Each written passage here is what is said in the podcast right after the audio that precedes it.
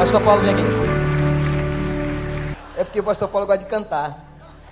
Ele tem um talento todo especial, de repente ele vem, está pregando, ele canta. É uma coisa espiritual. O senhor conheceu muita gente esquisita na sua vida cristã? Porque o senhor é crente desde que nasceu. Nasceu na maternidade ou na igreja? Nasci na igreja. Nasceu na igreja. E o senhor conheceu alguém, alguém esquisito? Muita gente esquisita. Gente estranha. Gente meio louca. O que que no seu conceito é um cara esquisito? É um cara diferente, fora dos padrões habituais. Se veste diferente, fala diferente, pensa diferente, mas Por exemplo, meio da gente. como é que é a roupa do cara esquisito? Às vezes nem veste. Aí, aí é muito esquisito, né? Não. Ele foge aos padrões convencionais. né? Um cara esquisito, ele veste com uma cor diferente. É uma calça diferente, uma calça laranja, uma calça verde. Laranja, tem alguém de calça laranja aqui na igreja? Tem alguém? Levante sua mão, em nome de Jesus. Tem ninguém de calça laranja? Então você já sabe que calça laranja está condenada aqui pelo pastor Paulo. Por exemplo, a, a camisa da pessoa, como é que é a camisa? Olha, na minha opinião, o homem que veste camisa rosa é um cara esquisito. Que isso? Camisa rosa, o Robson usa muito. O marido da Tamar usa muito camisa rosa. Tá aí o Robson? Robson tá aí? Tá lá. Ah, não, tá de verde hoje. Olha, mas é- quantas camisas rosas você tem, Robson? Quatro? Que isso? Pega mal. Flamenguista é um cara super esquisito. Que isso, pastor? É? Brincadeira. O Marcos, o Marcos Giovento é um esquisito. É. Obrigado, pastor. Deus abençoe. O pessoal está dizendo, pastor, não tem sermão hoje, fica brincando. Porque eu disse a vocês, falei de tarde aqui, que eu ia falar do cara mais esquisito que tem na Bíblia. O cara mais esquisito. Então presta atenção. Não tem problema você ter Bíblia, não. Vamos falar primeiro da família do cara. Como é que é a família de um cara esquisito, gente? É uma família o quê? A esquisitice dele começou pelo seguinte, da seguinte maneira: a mãe dele não podia ter filho. Ué, como é que ele nasceu? Você pode me explicar? Como é que uma mulher que não pode ter filho e o cara é filho da mulher que não pode ter filho? Como é que é isso? Hein? Milagre. Naquela época vocês já viram na Bíblia que todo mundo que não podia ter filho era mulher? Por quê? Por que, que naquela época não tinha assim? E José, Manel, Pedrinho não podiam gerar filhos numa mulher. Já pensaram nisso? Todo mundo que está na Bíblia, que diz assim, não pode ter filho, era mulher. Que coisa interessante. Problema. Né? Esse cara nasceu nessa família. Mas a família dele era diferente. Mas ele um dia tomou uma decisão. Ele disse assim: Eu vou morar em outro lugar. Onde você gostaria de morar? Pensa aí agora comigo. Você tem um sonho de morar num lugar. Onde? Se você disser assim, eu tenho um sonho de morar lá na Praça Seca, na Rua Barão, eu mato você. Morei lá. Né? Onde você gostaria de morar? O cara disse assim: Eu vou morar, eu vou tomar uma decisão, eu vou morar no deserto. Mas no deserto não tem nada. Eu vou morar no deserto. O que, que tem no deserto? Eu conversei com um cara especializado em deserto. E eu disse: O que, que tem no deserto? Andando lá pelo sertão, aquela secura, não chove, tem ano que não chove. E eu falei: Tem cobra aqui? Ele disse: Tem. Eu, é cobra no deserto? Tem cobra. E tem aquela cobra chocalho. Aquela cobra é terrível. Eu disse: Você tem outro, outra coisa melhor que tem aqui? Ele disse: Tem. O quê? Escorpião. E o cara resolveu, gente, morar no deserto. Vocês sabem quantos graus é possível fazer numa terra deserta, onde não tem umidade? Por exemplo, eu uma vez desci do ônibus no canal de Suez, está num deserto. Ali a temperatura media perto dos 60 graus. Você não precisa nem falar muito do evangelho. É só você dizer, ou se converte, ou vai viver num lugar mais quente que esse aqui. O que, que você quer? O cara levanta a mão rápido, todo suado, já derretendo. Vai para o inferno ou aceita Jesus? O cara resolveu morar no deserto. Aí, vejam bem, olha que coisa interessante. A comida dele, olha como esse cara é esquisito. Ele resolve comer gente gafanhoto. Ele resolve comer gafanhoto, mas para ficar uma coisa assim, para não parecer muito esquisito, ele botava mel em cima do gafanhoto. A Bíblia diz que ele comia mel com gafanhoto. Gente, eu não posso ler essa passagem e não me lembrar de uma experiência terrível que eu tive na minha vida. Eu já fui em muitos lugares desse mundo. Mais uma vez perguntar para mim, senhor tem fome? Eu estava na Tailândia. E eu disse, tenho, sim, senhor. E me trouxeram uma bandeja com um prato, aquela bandeja cheia de grilo vivo. É um prato, e eu fiz uma cara, eu disse, o senhor não faça essa cara não, que é um prato carésimo, chique. Eu falei, eu jamais vou comer um grilo desse. Disse, mas vocês comem frango lá no Brasil, que nojo comer galinha. Eu disse, é que o que é cultura. E tinha um amigo meu que estava comigo, um outro pastor, foi dar uma de missionário valente, e disse assim, não, nós temos que nos aculturar. Quem está no campo missionário tem que se aculturar. Se aculturar é tomar a forma da cultura local. Você não vai? Falei, não. Até porque eu só vou ficar aqui alguns dias e depois eu volto para o meu país. Então eu vou. Ele pegou o grilo. Imagina comigo agora você que tem fome. Pegou o grilo. As patinhas do grilo faziam assim, ó. E era grande. E o cara foi, gente, agora sinta o sabor, botou na boca. E eu escutei o dentinho dele matando o grilinho vivo. Nhaque, nhaque.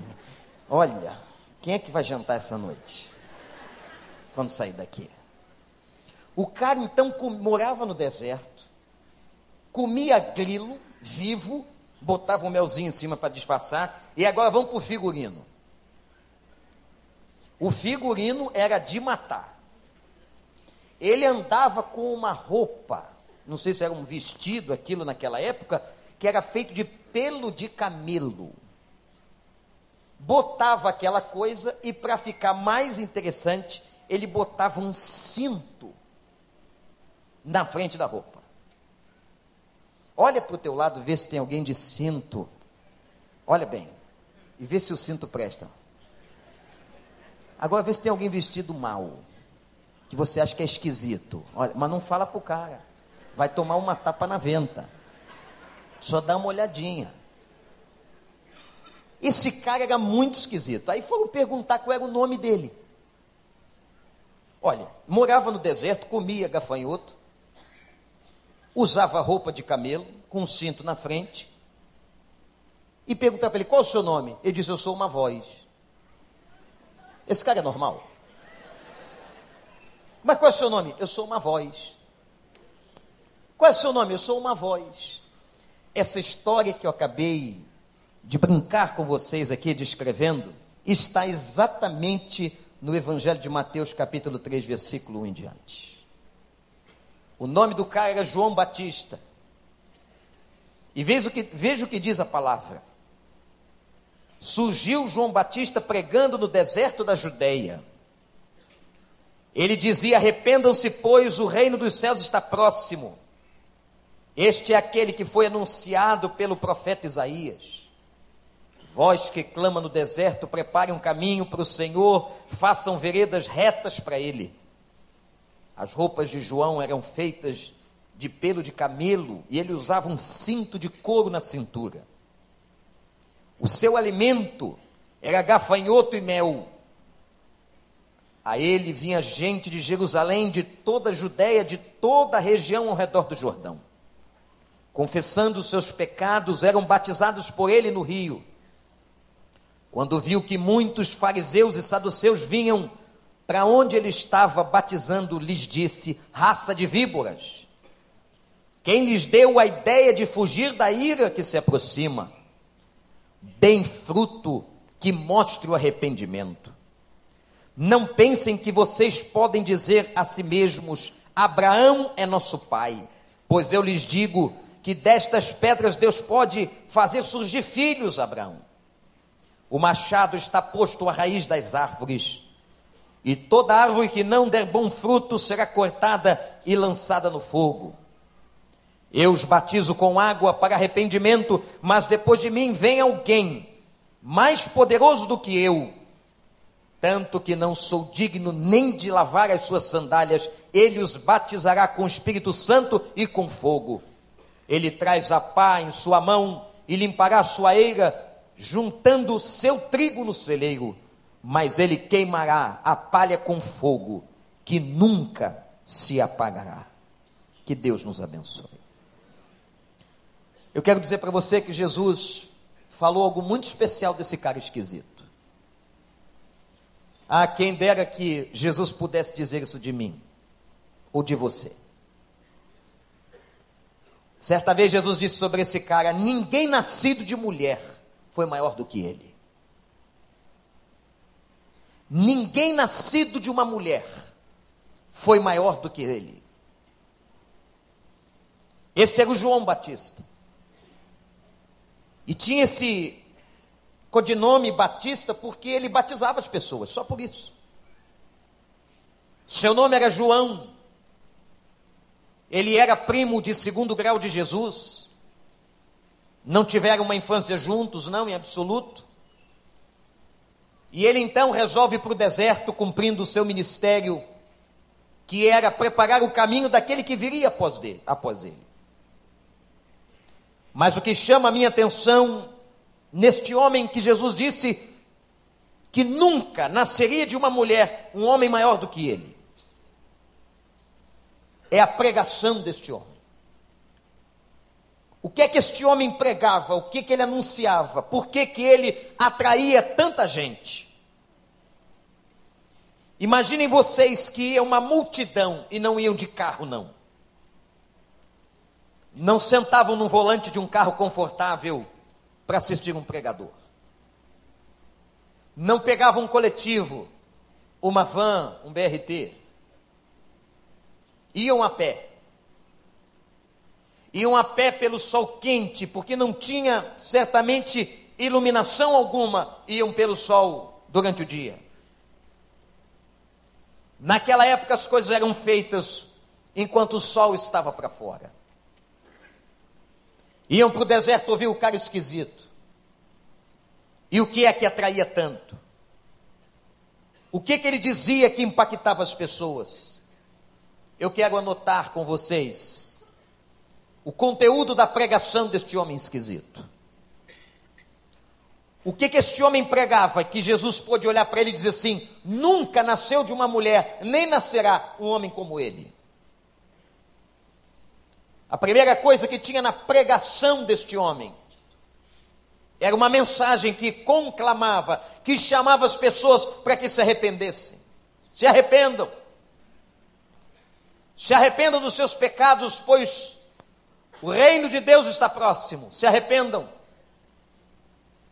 Se arrependam de tudo que vocês têm feito de errado. Se arrependam, porque todos nós somos pecadores. Se arrependam. Se arrependam porque nós nascemos e fomos concebidos por nossa mãe em pecado. Isto é, nós nascemos com uma vontade, com uma inclinação tremenda a fazermos coisas erradas. Se arrependam porque a nossa carne, a minha carne e a sua carne, clamam, clamam por fazermos alguma coisa que não agrada o coração de Deus. Se arrependam. E aí você vai no Evangelho tentar entender o que é o arrependimento. Eu disse hoje à tarde, quando pregava num outro texto, que há uma diferença muito séria entre o que é arrependimento e o que é remorso. O remorso, ele mexe com o nosso senso emocional. O remorso é um sentimento o remorso é aquele momento que você se entristece por ter feito alguma coisa errada.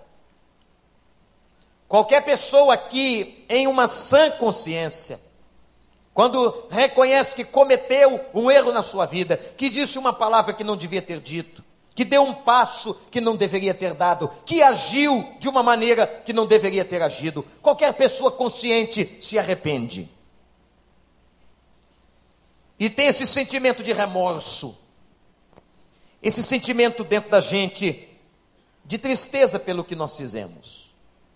Por que, que eu fiz isso? Por que, que eu estou neste lugar? Por que, que eu fiz o que não deveria ter feito? Gera uma culpa. Mas o arrependimento vai além. O arrependimento não é apenas algo que produz o remorso, mas ele produz mais, porque todo arrependimento produz mudança de vida. Quando você vai no original deste texto que está no grego, uma língua que não é a nossa, e como a gente sabe, às vezes a tradução ou a transliteração não traduz exatamente o que está no original. Quando a gente vai ver o que é arrepender-se, a gente entende que é alguém que está mudando a direção da vida. Uma pessoa que está caminhando para cá, ao se arrepender, ela volta-se para o outro lado e começa a caminhar no sentido oposto. O arrependimento não apenas, irmãos, gera um sentimento de culpa, de tristeza pelo que foi feito errado, mas o arrependimento leva uma pessoa a mudar de vida. Quem se arrepende muda. Se você quer saber se uma pessoa mudou, se você quer saber se aquela pessoa realmente se arrependeu, observe se ela tomou uma direção oposta.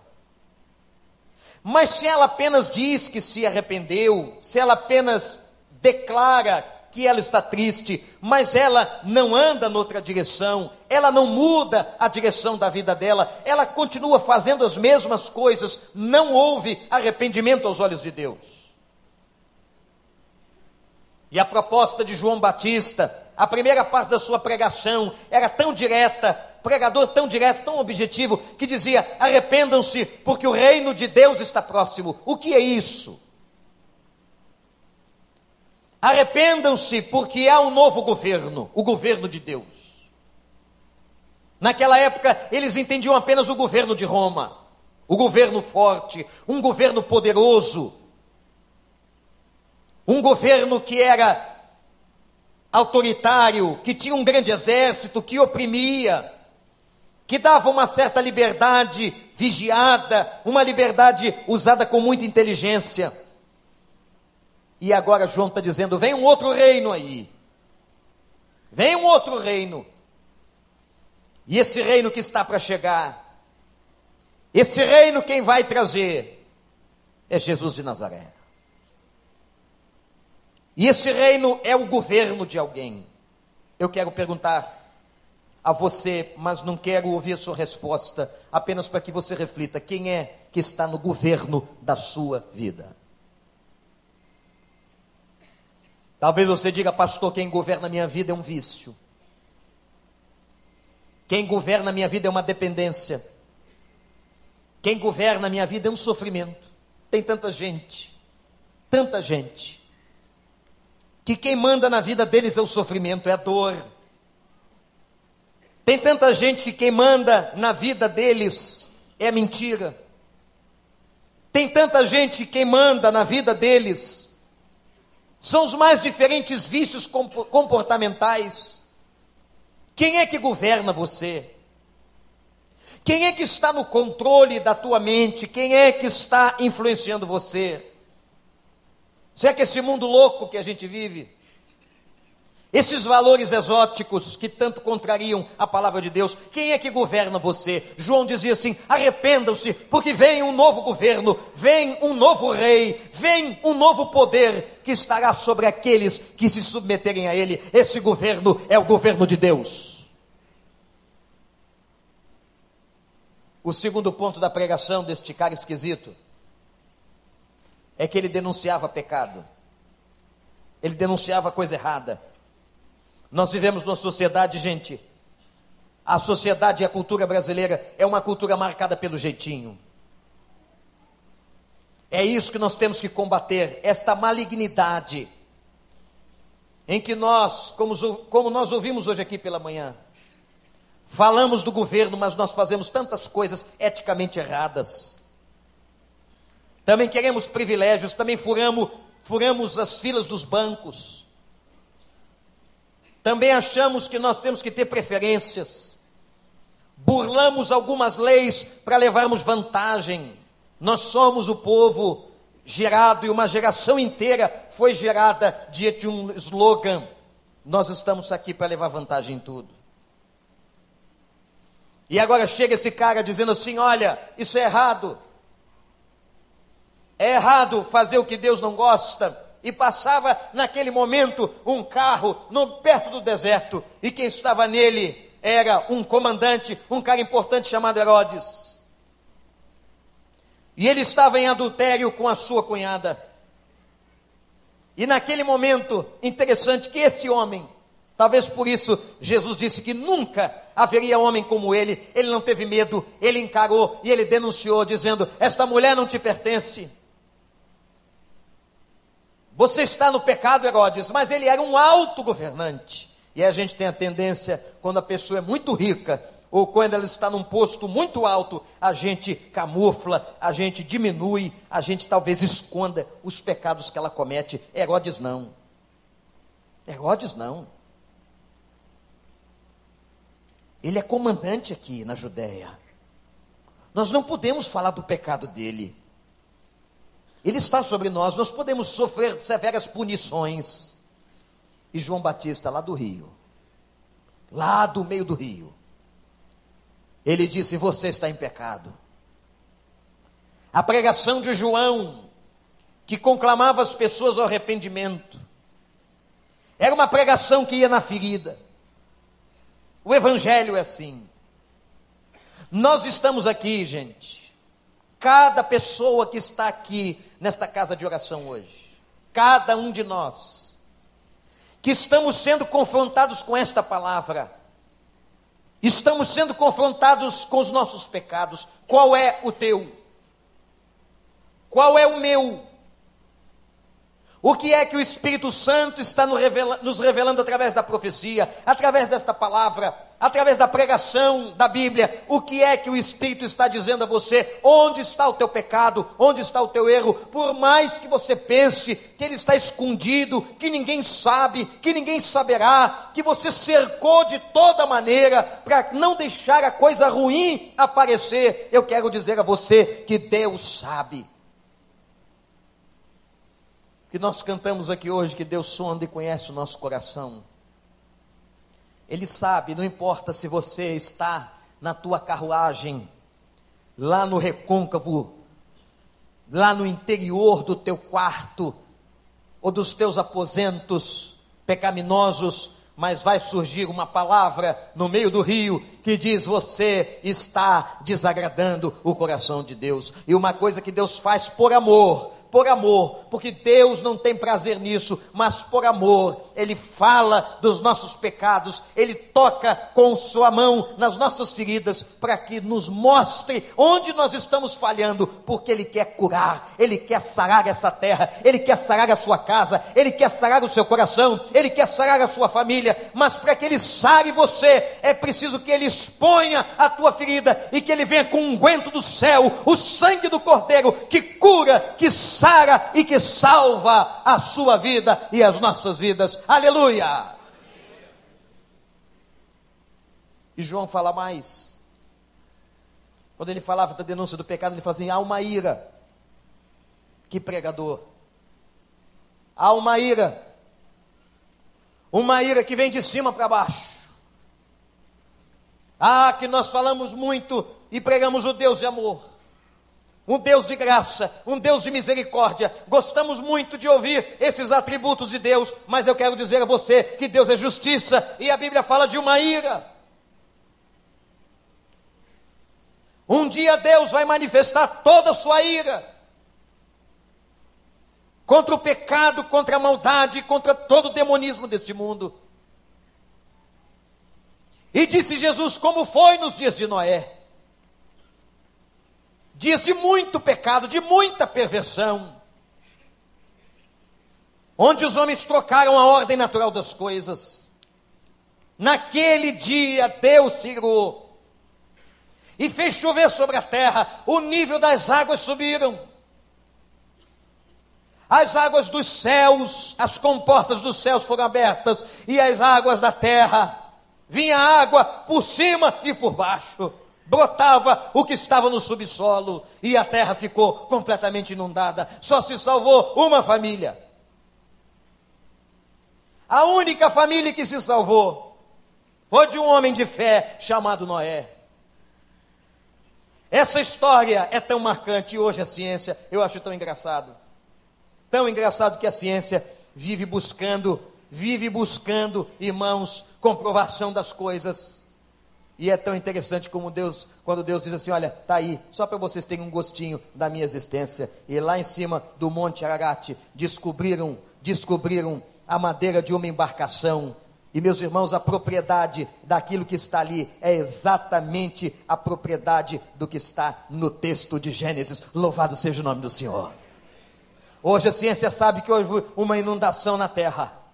Hoje a ciência sabe que houve uma inundação tal que avassalou muitos lugares da terra. A ciência já sabe disso, porque Deus um dia derramou sua ira.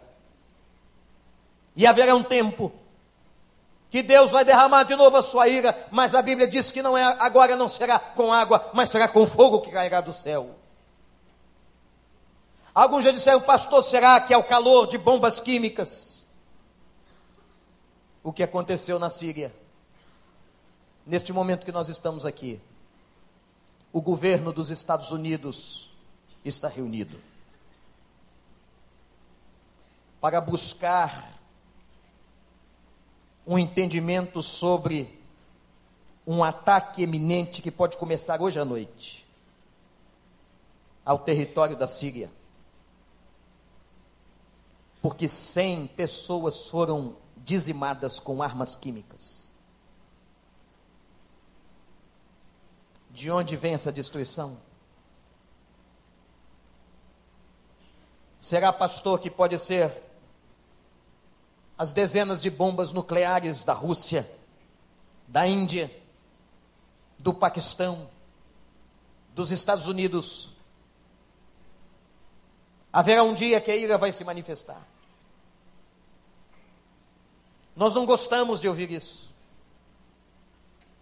Nós não gostamos, o melhor seria que eu pregasse uma mensagem que fosse uma mensagem de prosperidade que diz o seguinte: olha, vai todo mundo ficar rico.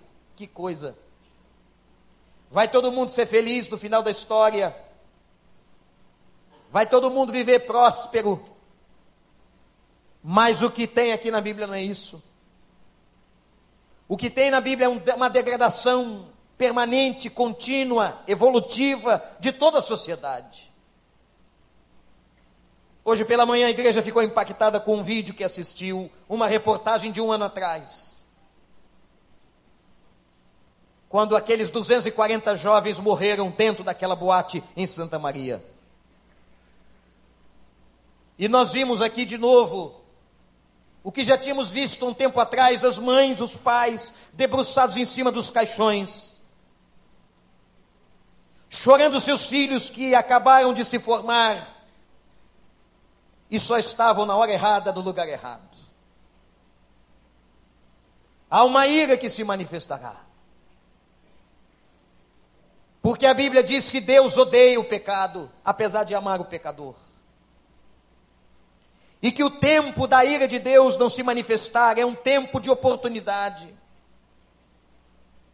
É a pregação de João: arrependam-se enquanto dá tempo. Arrependam-se enquanto vocês podem, porque haverá um tempo, quando o reino estiver aqui, que a ira de Deus vai ser derramada sobre e contra todo pecado.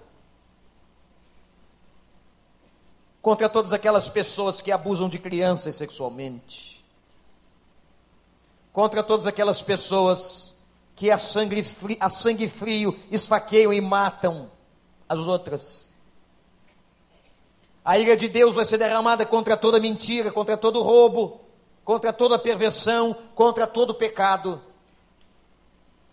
E João está dizendo, falando exatamente sobre isso: vai chegar uma ira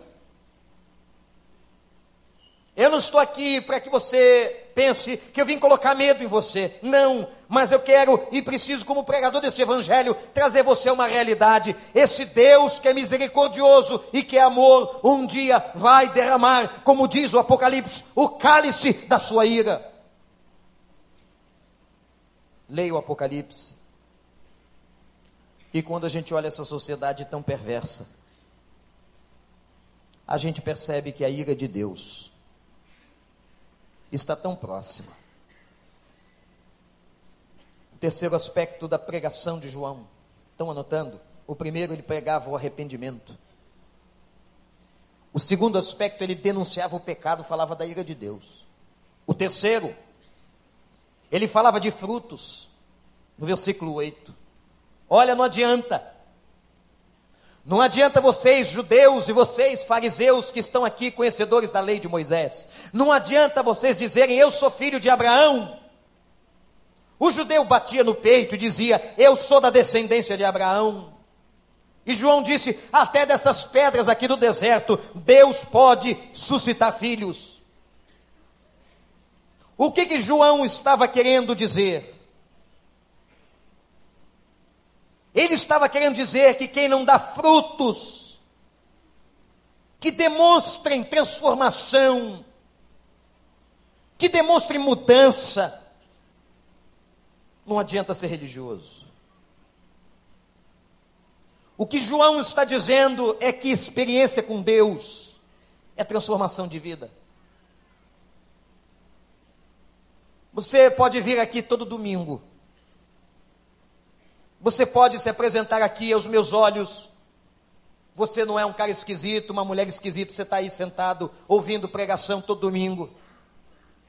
Você é um bom religioso, você cumpre algumas obrigações, até faz ofertas na igreja. Mas o que vai dizer realmente do teu interior são os teus frutos. Jesus um dia disse para os discípulos dele: É pelos frutos que a gente conhece uma árvore. Uma mangueira só dá manga.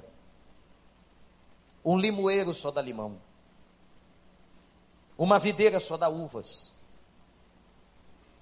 Não adianta você pode ser muito religioso, o que Deus espera de nós é uma mudança interior. O que vale a pena, gente, é virmos à igreja dominicalmente, mas amanhã nós termos uma vida melhor, uma vida transformada debaixo da graça e do poder do nosso Deus. O que vale a pena é isso, mas se amanhã, lá no seu trabalho, você for pior, você continuar fazendo as mesmas coisas, você continuar tendo a vida em família que você tem, que não agrada a Deus, não adiantou nada você ter vindo aqui. O que vai fazer diferença é a nossa experiência com Ele.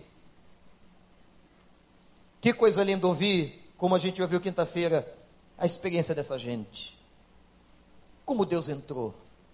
Aqui tem empresários, tem médicos, tem gente simples, tem profissional de todas as áreas, tem estudante, mas como Deus, como diz a palavra, alcança todas as pessoas, louvado seja o nome do Senhor. E como Deus transforma e via o povo da cidade para aquele rio. É um rio que passava no meio do deserto e vinha gente de todo lado, todo lado. E ouvia essa pregação dura.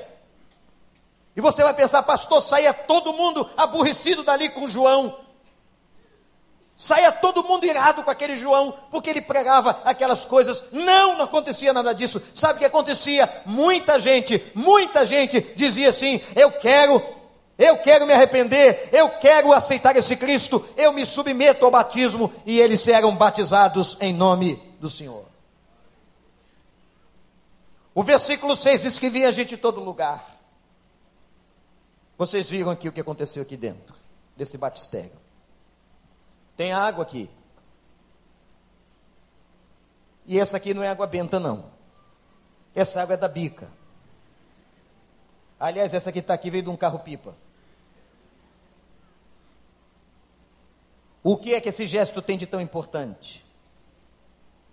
Por que é que nós continuamos proclamando a mensagem que o Batista João proclamava? Porque isso aqui tem uma simbologia espiritual. E se você tem alguma dúvida disso, você leia Romanos capítulo 6. Quando Paulo estava ensinando a igreja, disse assim: quando alguém deita ou é colocado debaixo, que batismo significa imersão. imersão. Não é aspersão, é imersão. Quando alguém é imergido e deitado debaixo da água, é o símbolo da morte daquela pessoa para o seu passado, para uma vida sem Deus. E quando ela é levantada da água, diz Paulo aos Romanos, é a simbologia de que aquela vida ressuscitou em Cristo Jesus, nosso Senhor. Essas pessoas que estão aqui, elas ressuscitaram em Jesus Cristo, nosso Senhor, espiritualmente. Toda pessoa convertida ressuscitou em Cristo espiritualmente. Aleluia!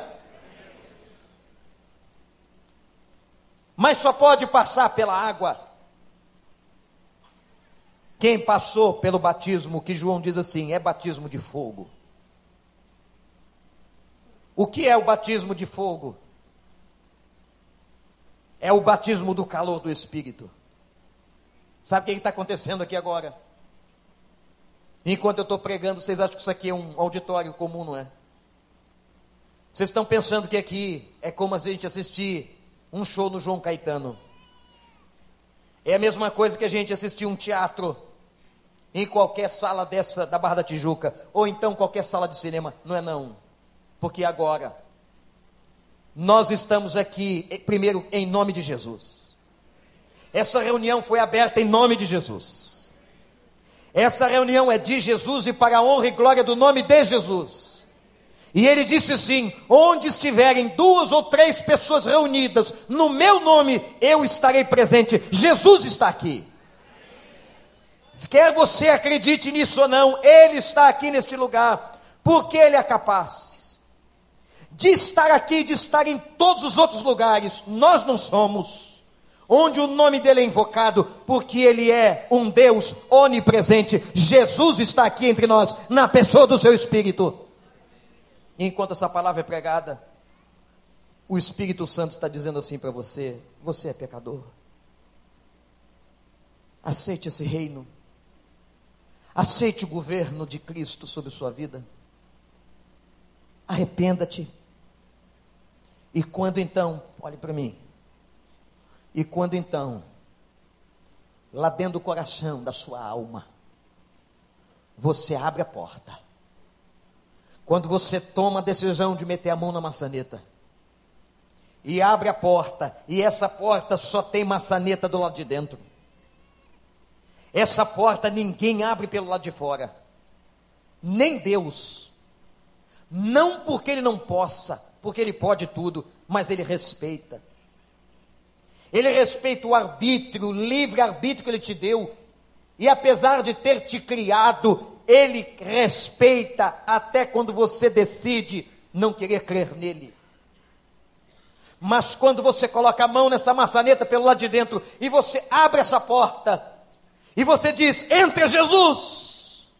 Vem para a minha vida, Jesus. Toma o governo da minha casa, Jesus. Toma a mente, Senhor. Toma a minha mente, toma o meu corpo, toma a minha família. Toma, Jesus, o lugar que é teu no meu coração. Neste momento, você é batizado com fogo no Espírito Santo de Deus.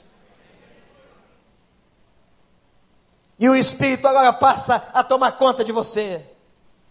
E o Espírito vai invadindo você, vai começando a fazer a obra, e ele vai quebrando no teu coração algumas coisas. Ele vai quebrando vícios, ele vai quebrando as garrafas, ele vai quebrando o pecado, ele vai quebrando o adultério, ele vai quebrando a mentira, ele vai quebrando a distância, ele vai quebrando tudo, ele vai quebrando, porque você disse: Espírito de Deus, entra, eu deixo o Senhor entrar, eu quero esse reino, eu quero ser salvo da ira vindoura. Quando você abre, vem o batismo de fogo, aleluia. E quando você recebe o batismo de fogo, aí você pode mostrar ao mundo, pelo batismo na água, que Jesus entrou na vida de vocês. Nunca houve nem haverá homem como ele, que chamava o povo ao arrependimento, que denunciava e botava o dedo no pecado, como fez com Herodes, e batizava as pessoas e disse: O meu batismo é na água, mas o principal é aquele que batiza com o Espírito Santo e com fogo. E eu quero lhes dizer nessa noite que aquele que batiza com o Espírito Santo está entre nós. Aquele que pode mergulhar você no Espírito. Aquele que pode fazer a sua vida estar debaixo do governo do Espírito. E Ele só quer que você diga assim: entra Jesus. Coloca a mão na maçaneta agora. Feche os seus olhos. Eu creio que nesse momento ninguém se movesse, mas que você comparecesse na presença do Senhor.